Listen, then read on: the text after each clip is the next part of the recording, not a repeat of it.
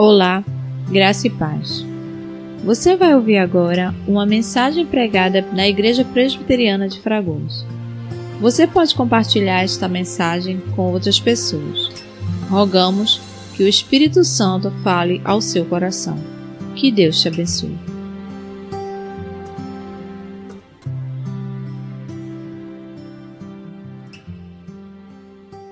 Queridos irmãos, graça e paz a todos. Sejam todos bem-vindos em nome do Senhor. Aos nossos visitantes também é um prazer ter vocês aqui. Eu convido você a abrir a sua Bíblia na carta Evangelho de Mateus, capítulo 3. Nós faremos a leitura do verso 1 ao verso 12. Mateus, capítulo 3, do verso 1 ao 12. Diz assim o registro de Mateus. Naqueles dias apareceu João Batista pregando no deserto da Judéia e dizia: Arrependei-vos, porque está próximo o reino dos céus. Porque este é o referido por intermédio do profeta Isaías. Voz do que clama no deserto, preparai o caminho do Senhor, endireitai as suas veredas. Usava João vestes de pelo de camelo e um cinto de couro. E a sua alimentação eram gafanhotos e mel silvestre. Então saíam a ter com ele Jerusalém, toda a Judéia e toda a circunvizinhança do Jordão. E eram por ele batizados no Rio Jordão, confessando os seus pecados. Vendo ele, porém, que muitos fariseus e saduceus vinham ao batismo, disse-lhe: Raça de víboras, quem vos induziu a fugir da ira vindoura? Produzi, pois, frutos dignos de arrependimento. E não comeceis a dizer entre vós mesmos: Temos por pai a Abraão, porque, porque vos afirmo que destas pedras Deus pode suscitar filhos a Abraão. Já está posto machado à raiz das árvores. Toda árvore, pois, que não produz bom fruto, é cortada e lançada ao fogo. Eu vos, eu vos batizo com água para arrependimento, mas aquele que vem após mim é mais poderoso do que eu, cujas sandálias não sou digno de levar. Ele vos batizará com o Espírito Santo e com fogo. A sua pá ele tem na mão e limpará completamente a sua eira. Recolherá o seu trigo no celeiro, mas queimará a palha em fogo inextinguível. Baixe sua cabeça, vamos orar nesse momento. Senhor, é chegado o momento mais esperado do culto, que é a exposição da tua palavra, Deus. É o momento onde o Senhor fala conosco. É nesse momento onde nós simplesmente nos calamos e abrimos o nosso coração e preparamos os nossos ouvidos para estarem atentos ao que o Senhor quer nos ouvir, é, quer nos falar. A palavra é tua, a que acabamos de ler. Então te pedimos que seja o Senhor que a transmita para nós.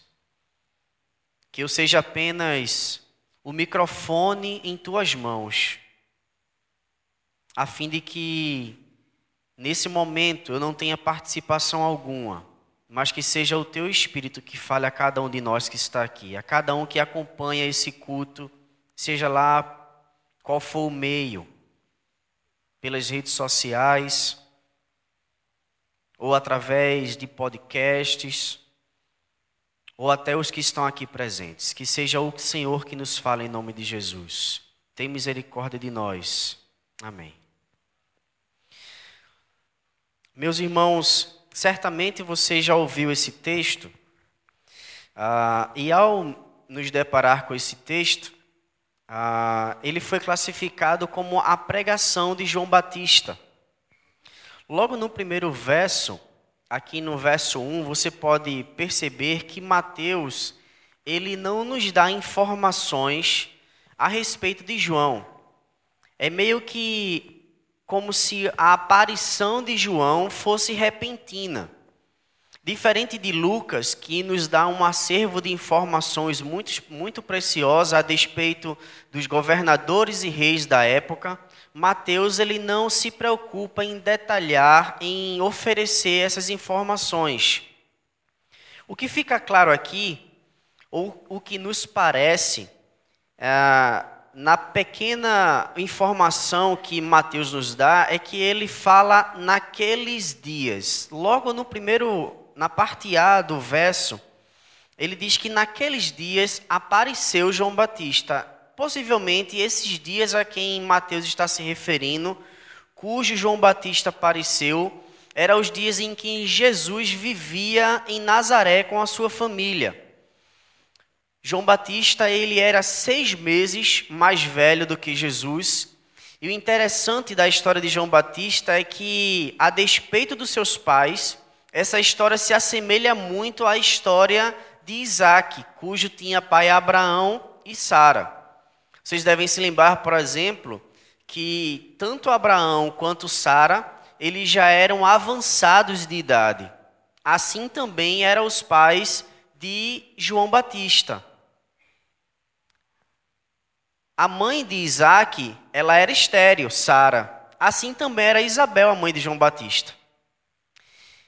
E é interessante que naquele tempo, quando o Senhor veio a Abraão e falou com Abraão, dizendo que Sara seria mãe de filhos, apesar da idade já avançada e também das suas regras já terem cessado. Ela, ao ouvir essa menção do Senhor, ela sorriu. E aqui o anjo Gabriel, quando aparece, isso está registrado lá em Lucas, quando o anjo Gabriel aparece para o pai de João Batista, ele também faz menção de que a Isabel ela seria mãe de filho, e esse filho seria dado o nome dele de João Batista. E é interessante que, à medida em que ele questiona ou pergunta ao anjo Gabriel quando ou como sucederá isso, o anjo dá um castigo a ele, dizendo que ele não falará até o dia do nascimento da criança, e foi assim que aconteceu. Os nove meses de gestação ah, o pai de João Batista ele não abriu a boca. Até que a criança nasceu e ali ele divulgou aquela mensagem que o anjo teria trazido para ele a respeito de João Batista, cujo foi profetizado não só por Isaías, como o próprio texto descreve aqui, que esse João Batista ele foi anunciado por, por Isaías, isso está lá no capítulo 40, no verso 3, do profeta Isaías, e os irmãos quiserem conferir. Mas também esse João Batista foi anunciado por Malaquias, no capítulo 4, o último capítulo do livro de Malaquias, a partir do verso 5. Você vai perceber lá que Deus ele profetiza a respeito do profeta que viria, no caso João Batista, e anunciaria o caminho de salvação que era a pessoa bendita de Jesus Cristo. Então, o que se pode se entender da história ah, de João Batista é essa: é que ele veio de uma linha sacerdotal, seu pai era sacerdote, e ele foi criado debaixo dessas instruções, umas instruções judias. E é interessante que essa mensagem que João Batista traz, ele não traz de si mesmo. Como eu já, já falei para os irmãos aqui, o próprio Senhor havia falado a despeito de João Batista 400 anos antes. Há um período de silêncio, desde Malaquias até a aparição de João Batista, um momento onde Deus se cala com o povo e é um momento de expectativa do povo do Senhor da vinda do Messias. O povo vivia sob a esperança e a espera daquele que viria redimir o seu povo, libertar o seu povo.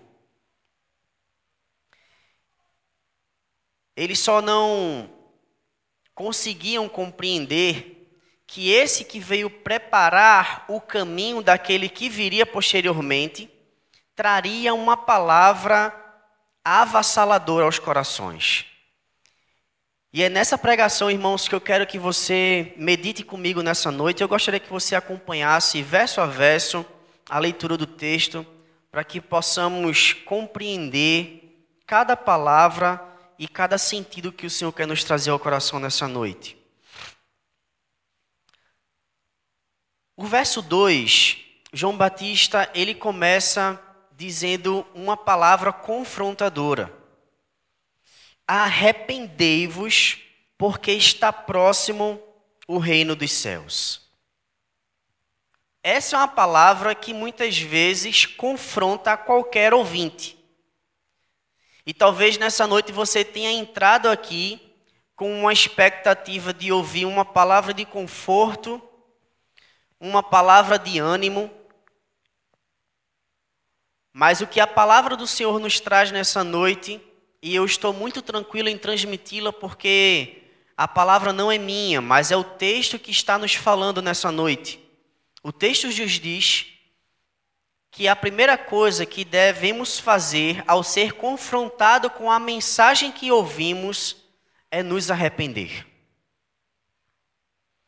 Esse termo ou essa tradução arrependimento que está aqui no verso 2 não é a melhor das traduções. Ela traz o sentido de penitência ou pagar penitência. E isso vai literalmente de encontro com a mensagem de João Batista. Na realidade, a melhor tradução que se enquadra aqui é convertei-vos. E no Antigo Testamento, você pode testificar que em momento algum, nenhum dos profetas levantado pelo Senhor, ele exortou o povo a um arrependimento, mas uma conversão. Sempre o Senhor nos instrui ou instruiu o seu povo a converter-se. A ideia de converter-se é de metanoia, ou seja, é uma mudança de mente, é a ideia de voltar atrás, de dar meia volta. Essa é a ideia de se converter. É nós termos a nossa mente, as nossas faculdades, os nossos conceitos totalmente mudados, transformados pela conversão. Essa palavra de arrependimento ou de conversão, como você queira receber em seu coração, ela é uma palavra preciosa. Talvez você esteja se perguntando: de que eu preciso me arrepender? Na realidade, quem precisa de arrependimento, ou de pedir perdão, ou de se arrepender, é quem causou algo contra alguém. Isso é uma lógico, né? Se você é ofendido ou se você ofende alguém, você tem ciência de que você precisa se arrepender, precisa pedir desculpas, ou a pessoa que de repente lhe ofendeu ou lhe agrediu, ela precisa se arrepender. Então a ideia de arrependimento ela cabe dentro de um contexto onde alguém deve Alguém está devendo e por isso precisa se arrepender. E é essa palavra que João Batista ele traz à multidão. Arrependam-se. E aí fica a interrogação: o, de que eu preciso me arrepender? Talvez esteja passando aí na sua cabeça que você se esforça para ser o melhor pai, o melhor marido a melhor esposa, o melhor funcionário no seu trabalho, o melhor vizinho entre a sua vizinhança, o melhor cidadão. Você tenta manter a sua conduta moral de maneira onde as pessoas não tenham do que lhe questionar, então você procura ser uma pessoa moralmente correta. E você paga os seus impostos, e você trabalha honestamente, você não se envolve em nenhum tipo de corrupção ou de tentativa de que as pessoas tentem lhe seduzir para que você seja envolvido em algum tipo de algo ilícito. Talvez você, na sua cabeça, esteja pensando que você é uma pessoa padrão. Até porque você é uma pessoa crente, você vem à igreja nos domingos, você vem à ceia do Senhor, você vem à escola dominical, você instrui os seus filhos no caminho do Senhor, e você deixa, talvez esteja se perguntando de que eu preciso me arrepender então se eu procuro viver uma vida correta. Nós vamos caminhar no texto e nós entenderemos a razão pela qual nós precisamos nos arrepender. Você, nessa noite, precisa se arrepender. Ainda no verso 2, João Batista ele explica a razão pela qual essa mensagem ela é tão urgente, essa mensagem de arrependimento ela é urgente. Ele diz: arrependei-vos, porque está próximo o reino dos céus. Essa informação de que está próximo o reino dos céus deveria e deve ainda hoje trazer ao nosso coração um temor muito grande. Porque você, assim como eu, muitas vezes somos pegos em viver uma rotina do dia a dia e nos esquecermos do que está por vir.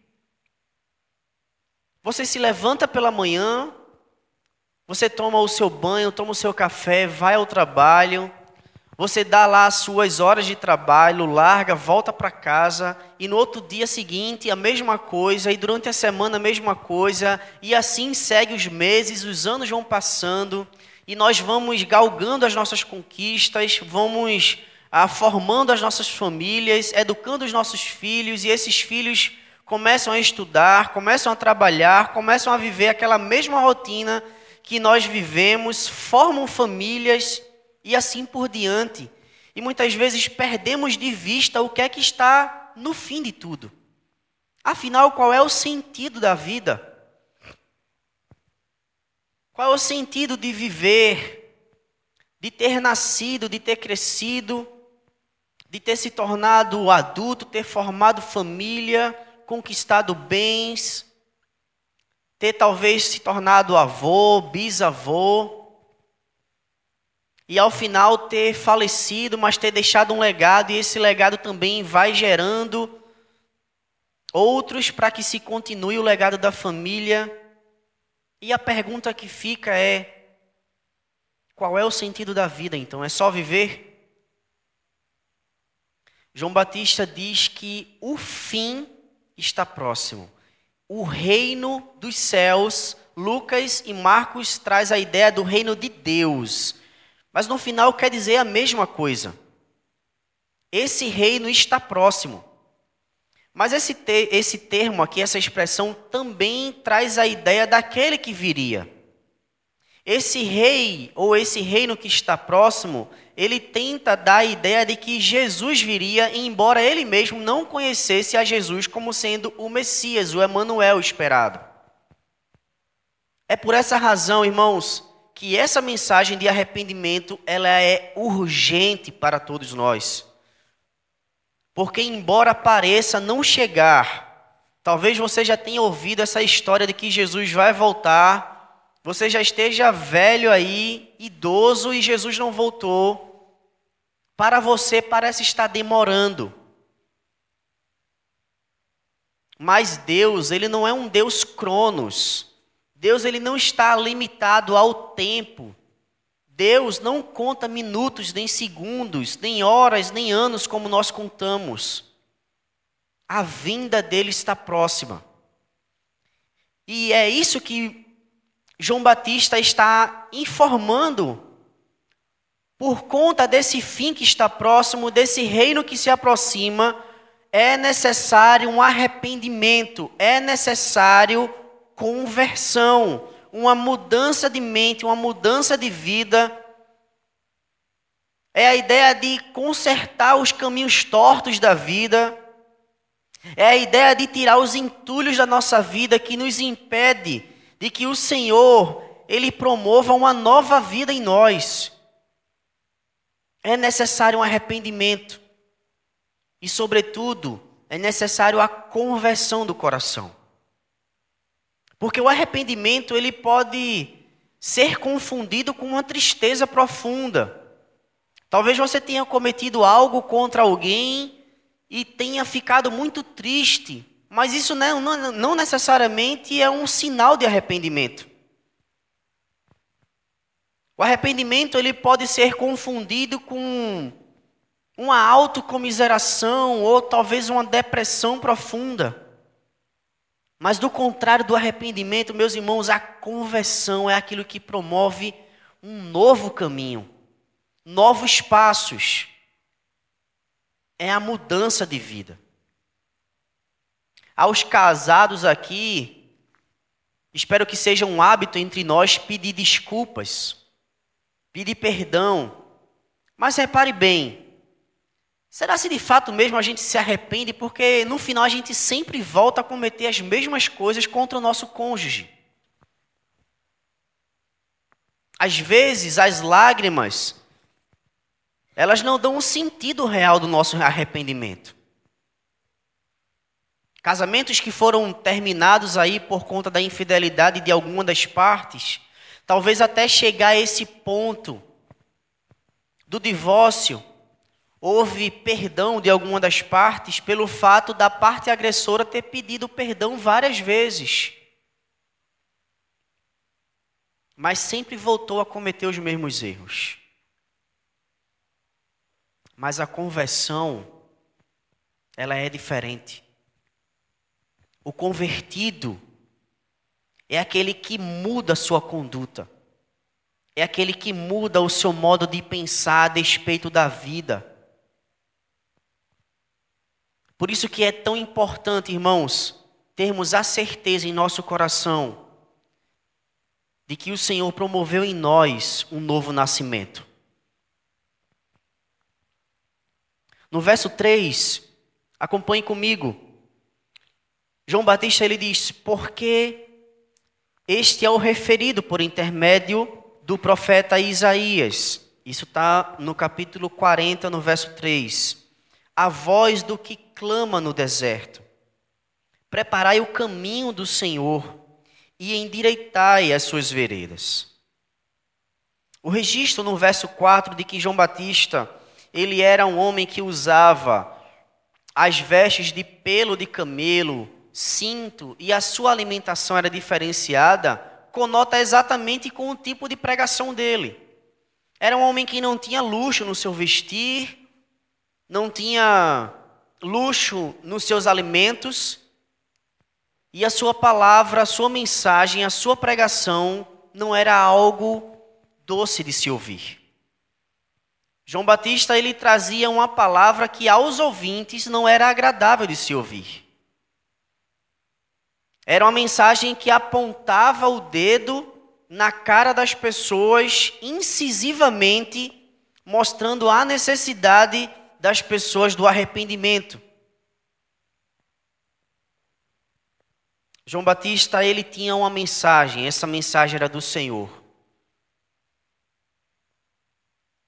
Ele reconhecia a importância de ser obediente a Deus. Perceba aqui no verso 5, ele diz que ao encontro de João Batista, apesar do elemento que essas mensagens traziam, a multidão ia até eles. As pessoas de Jerusalém, as pessoas da circunvizinhança do Rio Jordão e da Judéia, todos iam ao encontro. Uma grande multidão saía ao deserto, um lugar árido escasso, onde era difícil de se viver, quente, mas ainda assim uma grande multidão acompanhava João Batista com um único objetivo: de ouvir a sua pregação. Embora fosse uma pregação não agradável aos ouvintes. E é interessante que os resultados produzidos por essa pregação nós encontramos aqui no verso 6, quando ele diz que eram batizados no Rio Jordão e esses que eram batizados confessavam seus pecados. O que traz a, o sentido aqui, ou a veracidade do conteúdo dessa mensagem, era o fruto que ela produzia. Apesar de ser uma mensagem dura, ela produzia arrependimento. As pessoas confessavam os seus pecados e, como sinal de arrependimento, eram batizadas. No verso 7 em diante, nós vemos aqui o registro de Mateus de que algum, dois grupos diferentes estavam no meio daquela multidão e iam em direção a João Batista para o batismo. Esses dois grupos certamente já são conhecidos por vocês. Os fariseus e os saduceus. Eram dois grupos religiosos diferentes da época, Havia apenas uma diferença entre esses dois grupos. Os saduceus, como você pode constatar no capítulo 23 ah, do livro de Atos, eles tinham as suas divergências quanto às suas crenças religiosas. Então, por exemplo, nós vamos encontrar nesse verso, nesse capítulo de Atos, que eles se contradiziam no meio do julgamento de Paulo eles, os saduceus, eles não criam ah, em algumas coisas que os fariseus criam. Eles não criam, por exemplo, na lei, mas eles criam apenas no Pentateuco, nos cinco primeiros livros da lei. Então havia uma divergência muito grande entre eles. Sobretudo os saduceus, eles tinham um, um olhar mais materialista e capitalista, eram dono de posses, de comércios e de terrenos. E além disso, vivia na nata religiosa da época. E nós encontramos aqui Mateus registrando de que esse, esses grupos foram até João Batista ao batismo. Não fica, não fica claro para nós se eles iam ao batismo para serem batizados por João Batista, ou se apenas iam ao local do batismo avaliar ou constatar aquele homem que simplesmente surgiu no deserto com uma pregação de arrependimento. Não fica claro para nós qual era a verdadeira razão pela qual eles estavam aqui, mas se nós formos levar em consideração pelo âmbito do egoísmo desse grupo, de que eles queriam permanecer sempre no controle e na nata, sobretudo no controle da massa das pessoas. E quando se houvesse necessidade, tomasse a liderança de alguma situação, para eles serem batizados por João Batista não fazia tanto, tanta diferença assim. Para eles serem batizados não era um sinal de confissão de pecados, muito menos de arrependimento e esse arrependimento que traria para eles uma mudança de vida. Então, desde que eles conquistassem ou permanecessem nos seus status e adquirissem os seus objetivos finais, possivelmente, talvez, o texto não afirma, e também nós não estamos afirmando, de que eles estavam sendo batizados aqui, mas havia essa possibilidade. Entre os estudiosos, inclusive, há uma grande divergência quanto a essa interpretação. Então, nós estamos muito tranquilos em levantar esses, esses pontos aqui, mas sem deixar uma afirmação concreta para nós. Mas o que é que isso nos traz de ensinamento ou de informação? João Batista, ao ver esses dois grupos, eles identifica, ele identifica de cara que esse, esses dois grupos no meio da multidão não tinham um real sentido ou não viviam uma vida verdadeiramente sincera. E por isso, João Batista os classifica de raça de víboras.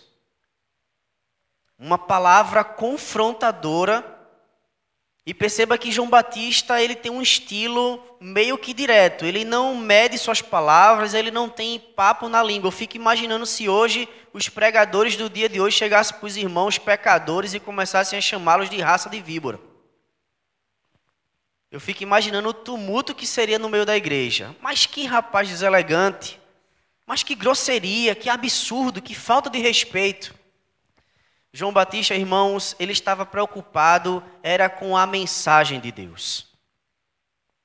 Ele não estava preocupado em agradar os seus ouvintes, mas ele estava preocupado em trazer a mensagem de Deus.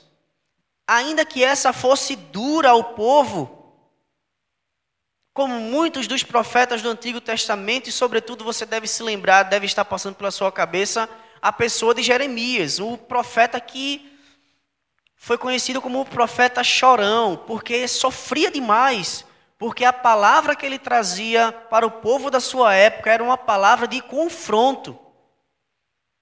E em virtude disso, de ser obediente à mensagem que Deus colocou sob sua responsabilidade para que fosse transmitida, ele padecia demais. João Batista ele tinha essa característica de ser direto, objetivo, de ser sem arrudeio. E talvez por isso ele tenha sido confundido com Elias. E talvez por isso, lá em Malaquias, Deus, ao profetizar por meio de Malaquias, ah, falou a respeito de que viria o Elias, que nós encontramos aqui no Novo Testamento, o último dos profetas, que é João Batista. A mensagem dele era direta. Ao se deparar com esse público, ele os classifica ou rotula como raça de víboras. E ele pega a ideia da víbora, você deve estar se confundindo aí com aquelas lagartixas que ficam na parede, né? Para nós, víbora conhecemos como essas lagartixas. Mas no deserto há as serpentes venenosas, que são as víboras. E é esse animal que João Batista ele pega como exemplo e rotula esses homens. São homens maliciosos, são homens sagaz, que têm veneno em suas bocas. É uma palavra confrontadora. E ele diz, a partir do verso 8, acompanhe comigo. Para esses, ele diz: Produzi, pois, frutos dignos de arrependimento.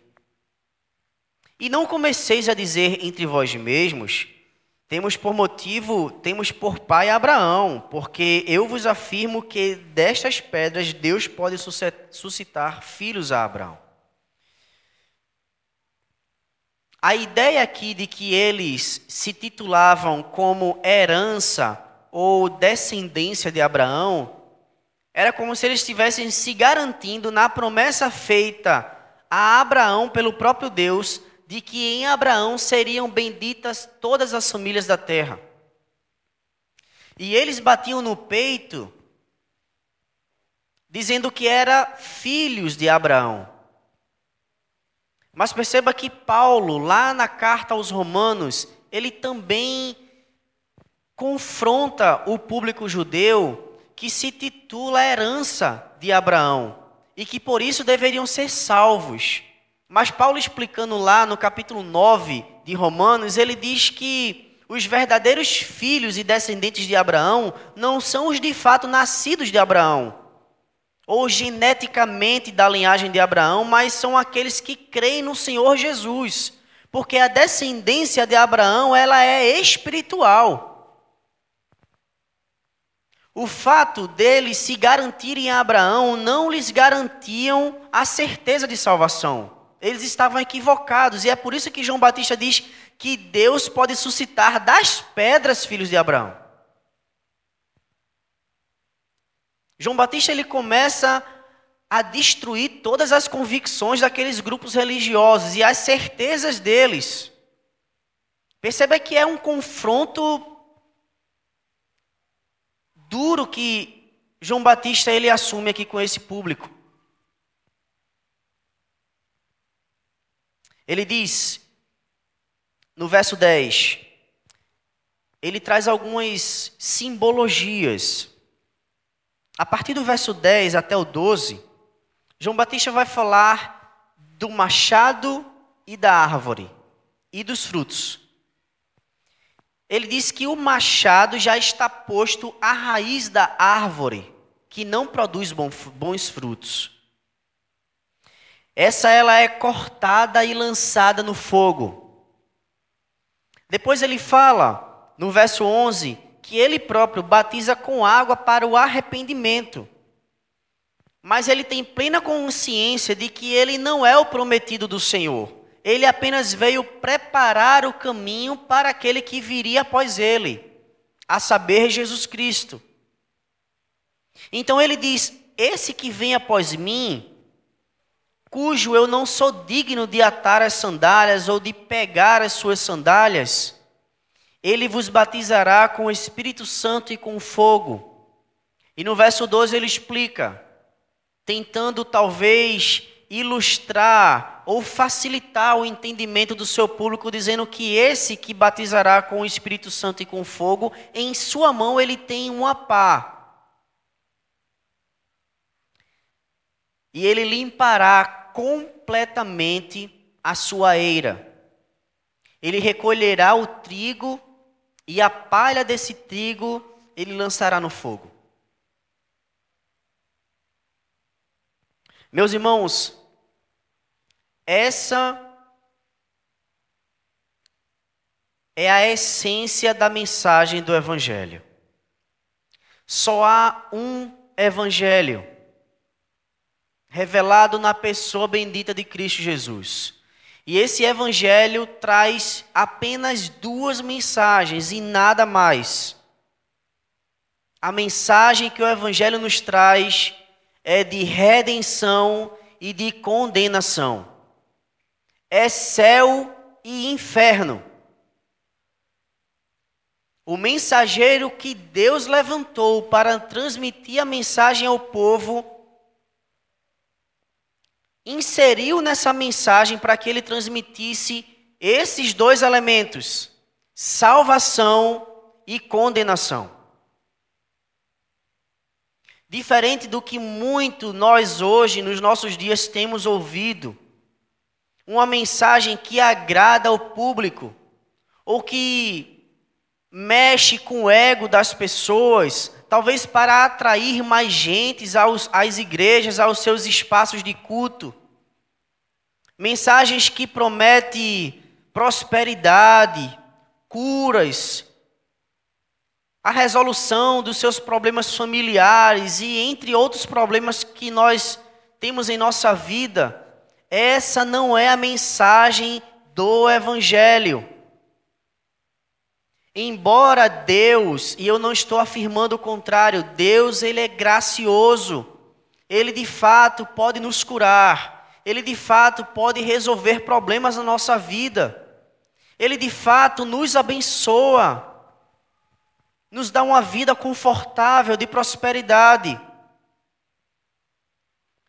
Mas essa não é a essência da mensagem do Evangelho. Isso não são promessas do Senhor, são graça dele, favor dele, e não promessas. A promessa do Senhor para o seu povo é uma só: salvação. E essa salvação ela só é mediante uma conversão sincera de vida por meio da fé em Cristo, de modo que esses convertidos passem a viver a sua vida integralmente para a glória de Deus. Se você está trilhando o caminho do cristianismo, esperando bênçãos de Deus, achando que Deus tem a obrigação de lhe abençoar, você está equivocado. Se você acha que Deus tem que se render aos seus pedidos, você está totalmente equivocado. Se você acha que você tem direitos de reaver aquilo que era seu, como diz a canção, você está equivocado. É um falso evangelho, irmãos, que está disseminado nas igrejas, inserido nas letras das canções, dizendo que nós temos que determinar, que nós não temos que aceitar. Nós não temos que determinar nada, irmãos. A nossa condição é de juízo e não de impor condições a Deus. Deus, ele não é o nosso fantoche. Ele não é o nosso Papai Noel, que nós muitas vezes, quando pedimos alguma coisa, ele vai nos trazer no Natal. Deus, ele não é o nosso amuleto da sorte, que quando estamos passando por dificuldades, pegamos lá nas nossas mãos, seja lá qual for o símbolo que represente ele, para nos tirar daquela situação. Se você acha que Deus é esse Deus, você então você crê num Deus muito minúsculo. Você crê num Deus manipulado por você. E se esse Deus é manipulado por você, ele não pode fazer absolutamente nada por você.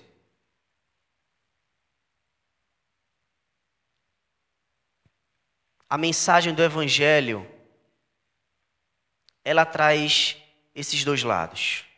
Jesus, falando a respeito de salvação, ele traz a ideia de duas portas: a porta larga e a porta estreita. E a larga é aquela cuja passa muita gente, o caminho é muito fácil de se passar. Mas a porta estreita não, a porta estreita é difícil. Ela tem os seus espinhos e, os seus, e as suas pedras no caminho, assim é o caminho da salvação. Meus irmãos, a vida cristã não é um passeio no parque. A vida cristã é difícil de se viver porque ela vai na contramão desse mundo. Ela age na contracultura. A mensagem do evangelho, ela nunca trará agrado, nunca será gostosa de se ouvir. A princípio. Mas o outro lado a mensagem traz graça, que é a salvação. Ela não só mostra o nosso estado de condenação diante de Deus, de que nós estamos perdidos, como afirma Efésios capítulo 2, Paulo retratando o quadro, o cenário humano, dizendo que todos nós estamos mortos em nossos delitos e em nossos pecados. E que nós não apenas estamos mortos em nossos delitos e pecados, mas como mortos estamos caminhando segundo o curso desse mundo. Segundo os principados e potestades desse mundo.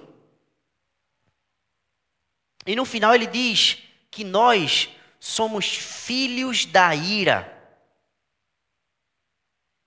Essa ira é a ira do Senhor. Esse é o quadro da humanidade sem Cristo.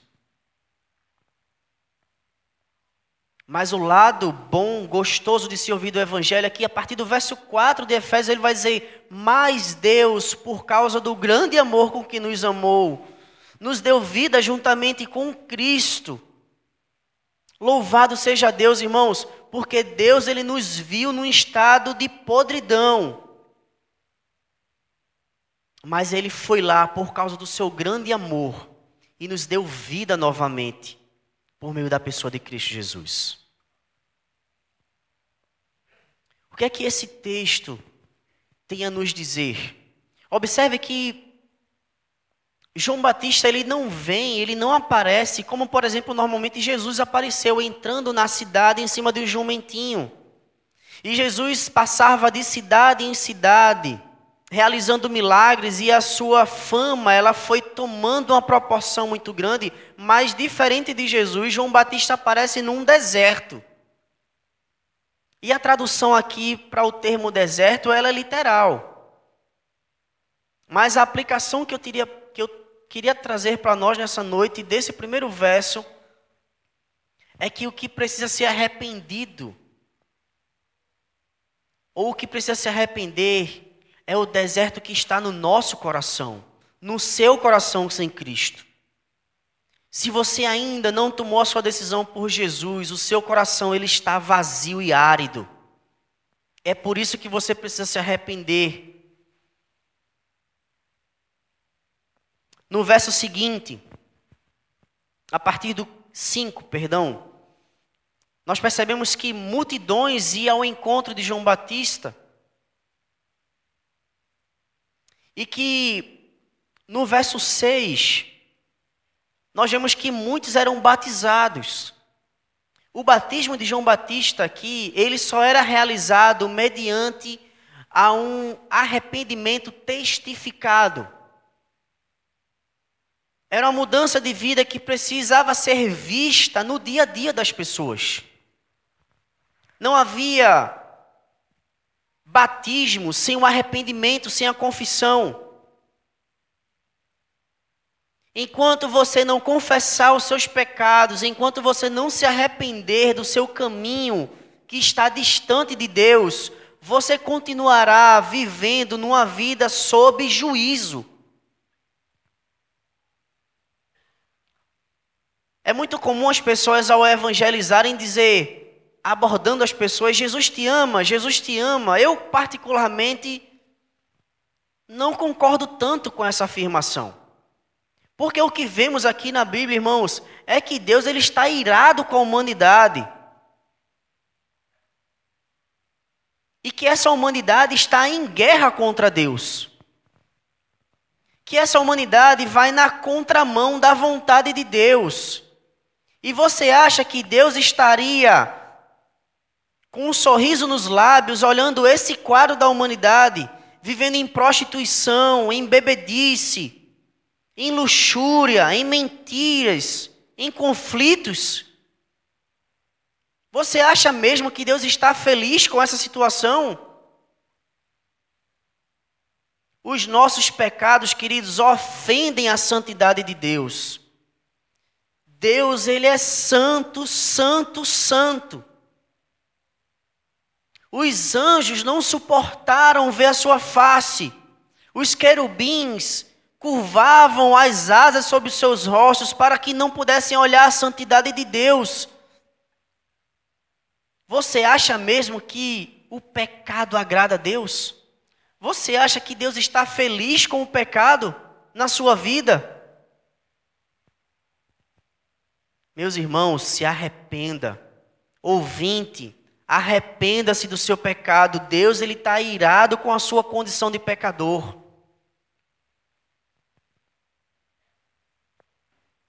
Não há como fugir, irmãos, da veracidade da palavra de Deus. Em Adão, todos nós transgredimos a Deus. Em Adão, todos nós ofendemos a Deus. Em Adão, todos nós nos desgarramos da graça de Deus e por isso carecemos dela. Não há um justo sequer, não há quem busque a Deus, não há quem faça o bem. Todos se extraviaram. É necessário uma conversão verdadeira, um arrependimento sincero. É necessário uma mudança de mente. Nada, nenhuma rotina religiosa que você viva garantirá sua salvação. A igreja não garante sua salvação. O ministério que você ocupa não garante sua salvação. Suas devocionais semanais não garantem sua salvação. Os fariseus faziam isso. Os fariseus confessavam com a sua boca ao Senhor, mas os seus corações estavam distantes dele. A religiosidade muitas vezes nos mata e nos seca. E nos faz viver uma vida religiosa seca e indigna na presença do Senhor. É necessário um verdadeiro arrependimento. Sem ele não há remissão de pecados. E João Batista é muito direto. Eu não sei quais passos você está vivendo hoje em sua vida.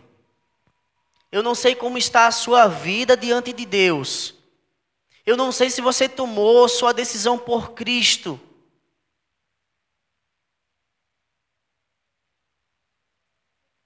Deus ele sabe da sua condição. E a mensagem é urgente.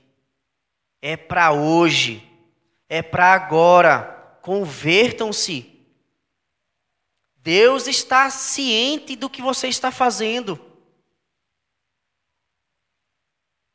Deus conhece os seus passos, os seus pensamentos. Nada fica oculto diante dos seus olhos. João Batista, ao ver aquele público, ele diz: Vocês são as raças de víboras.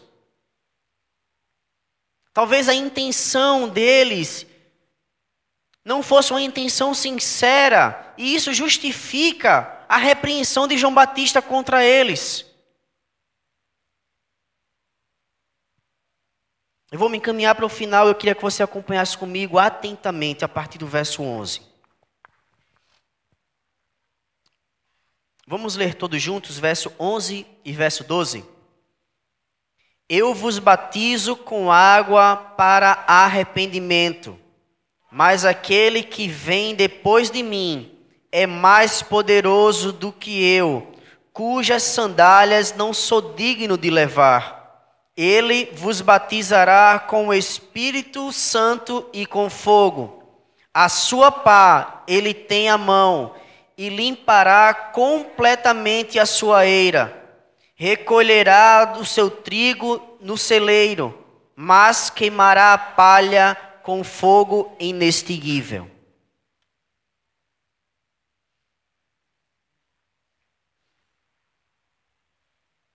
A árvore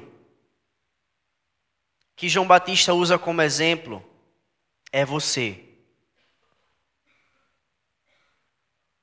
E ele está fazendo uma afirmação de que se você não produz bons frutos, você não presta, não serve para absolutamente nada, a não ser para uma coisa.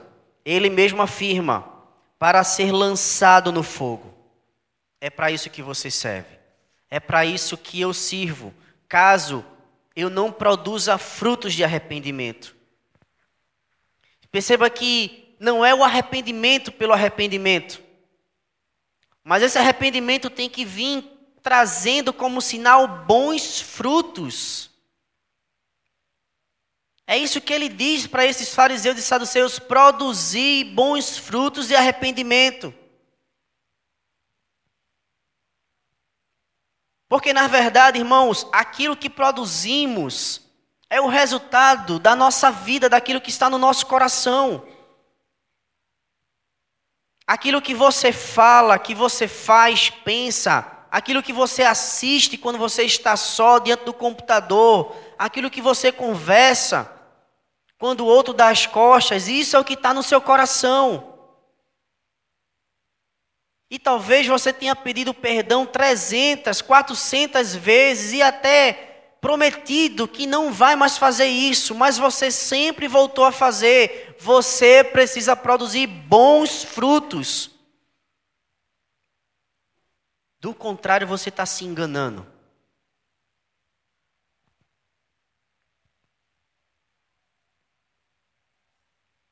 Eu não estou aqui de maneira nenhuma questionando a sua fé. Não estou aqui afirmando a sua crença em Deus.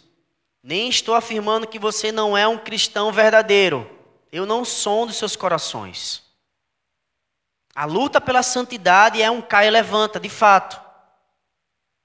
Mas há um momento na nossa vida em que nós, enquanto cristãos, queridos, precisamos amadurecer na fé. Nós não precisamos continuar, ou não podemos e não devemos continuar agindo como meninos na fé. anos de vida cristã e muitas vezes picuinhas no meio da igreja, no meio da família, no trabalho. Às vezes, muitas vezes avançados já de idade, com atitudes infantis. Você precisa rever os seus conceitos cristãos, irmãos. Nós precisamos fazer isso. Nós precisamos ser crentes maduros do que fomos ontem. Melhorar a cada dia. Produzir bons frutos de arrependimento. Do contrário, o Senhor mesmo estará com o machado na raiz dessa árvore e a cortará. João Batista ele reconhece a sua pequenez diante daquele que viria após ele. Ele afirma dizendo que o batismo dele era um batismo de arrependimento. Esse batismo não garantia a salvação. A questão aqui não é ser salvo ou não. Mas aquele que viria após ele, esse tem total poder de salvar e condenar. E ele afirma dizendo: Aquele que vem após mim, ele vos batizará com o Espírito Santo e com fogo. Preste atenção nisso. Jesus Cristo, Ele é aquele que garante a salvação. Jesus Cristo é aquele que nos cela com o Espírito Santo para a salvação. Esse fogo aqui que Mateus ele menciona tem dois entendimentos, duas traduções: condenação e santificação. É o fogo que queima para a perdição, mas também é aquele fogo que depura o ouro, que tira a impureza do ouro, que tira a imperfeição, a sujeira. Jesus Cristo ele tem o poder de salvar, de nos purificar, de nos salvar por meio do batismo com o Espírito, com o seu Espírito, e também de nos purificar com o seu fogo mas também ele tem o poder de nos condenar, de nos lançar no fogo que queima eternamente. João Batista não. O bati, o, o, a pregação e o batismo dele é um só, é arrependei-vos. Mas aquele que virá após mim, esse sim, ele lhe condenará ou lhe salvará. E para explicar melhor isso, Mateus registra dizendo: a sua pá ele tem a mão, ele, Jesus Cristo, e limpará completamente a sua eira. Ele colocará o trigo no celeiro e a palha ele lançará no fogo inextinguível. Está claro aqui, irmãos, que Cristo ele separará os seus, aquele a quem verdadeiramente tem um coração arrependido e convertido. Essa afirmação aqui deve gerar na sua mente e no seu coração uma perturbação, até que você tenha paz e convicção de que você de fato foi alcançado pela graça de Deus. Se você não tem a certeza da salvação, a palavra do Senhor nos diz que você se classifica como a palha que será lançada fora. Mas não é o pastor da igreja que, faz, que fará essa separação. O sermão profético, falando, por exemplo, ele diz aqui em Mateus mesmo que o Senhor separará os cabritos das ovelhas. É o Senhor que fará isso. É Ele que tirará o trigo, os seus, mas também tirará o joio, a, pra, a palha. E esse Ele queimará, lançará no fogo eterno. Para ser mais claro, Ele lançará no inferno. Você não pode descansar se você não tiver convicção em seu coração de que você está garantido na pessoa bendita de Cristo. A vida religiosa não lhe garantirá nada. E talvez você nem creia em Cristo, nem acredite em Deus. Talvez você que nos ouve pelas redes sociais não acredita na existência de um Deus. Acha que Jesus até existiu, mas não é o Filho de Deus, aquele que morreu e ressuscitou para com por meio do seu derramamento de sangue salvar os seus.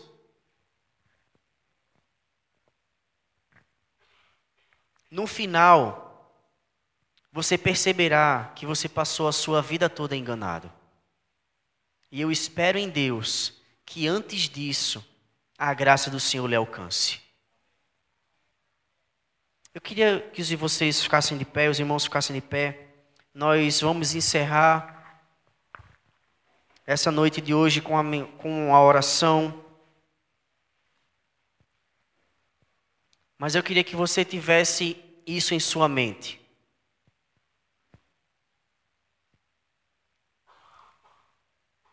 Que a decisão mais importante da sua vida é ter a certeza de que foi, você foi alcançado pela graça de Deus. Eu gostaria que você não descansasse até, até ter paz no coração quanto a essa verdade. Não importa se seus pais, eles são cristãos ou não. Não importa se os seus avós eles foram ou são cristãos, não importa o histórico religioso da sua família, se você não estiver garantido na pessoa bendita de Cristo, você não estará com Ele, gozando da Sua presença amorosa por toda a eternidade mas você certamente estará com Ele, na presença dEle, experimentando o seu juízo. Para encerrar, estava com um grupo daqui mesmo da igreja, evangelizando e abordando algumas pessoas. E eu perguntei assim: quem é Jesus para você? E o jovem me respondeu: Jesus é tudo.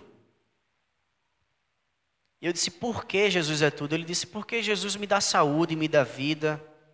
Jesus é bom para mim, me deu família, eu tenho casa, eu tenho saúde, Ele me protege, eu tenho emprego.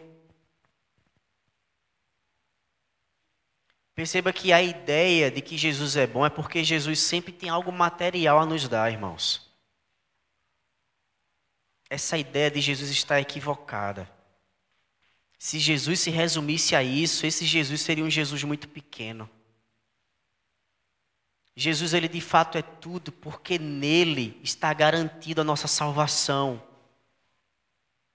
E eu perguntei: se Jesus é tudo, você quer assumir um compromisso real, sincero e sério com Cristo agora? Ele disse: não.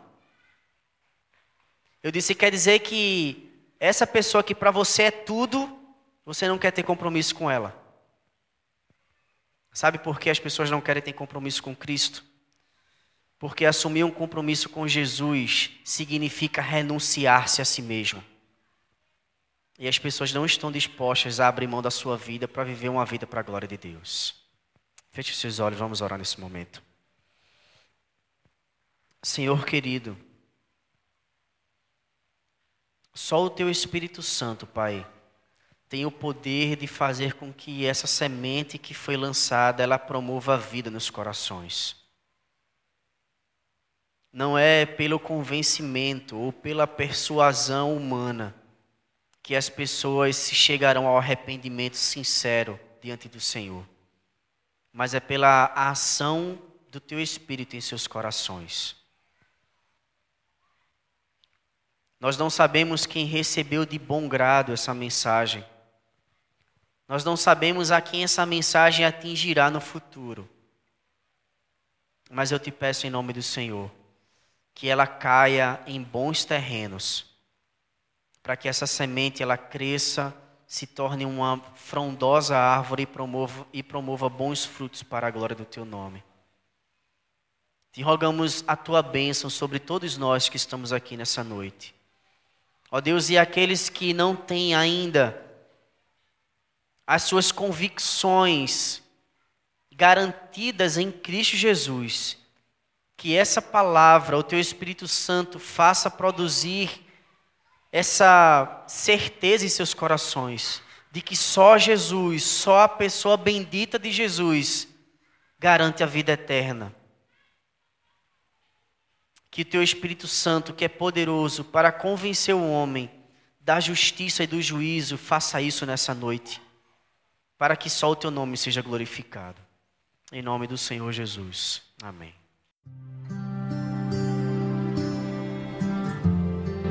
Você acabou de ouvir uma mensagem pregada na Igreja Presbiteriana de Fragoso. Compartilhe esta palavra com mais alguém. Deus te abençoe e até a próxima.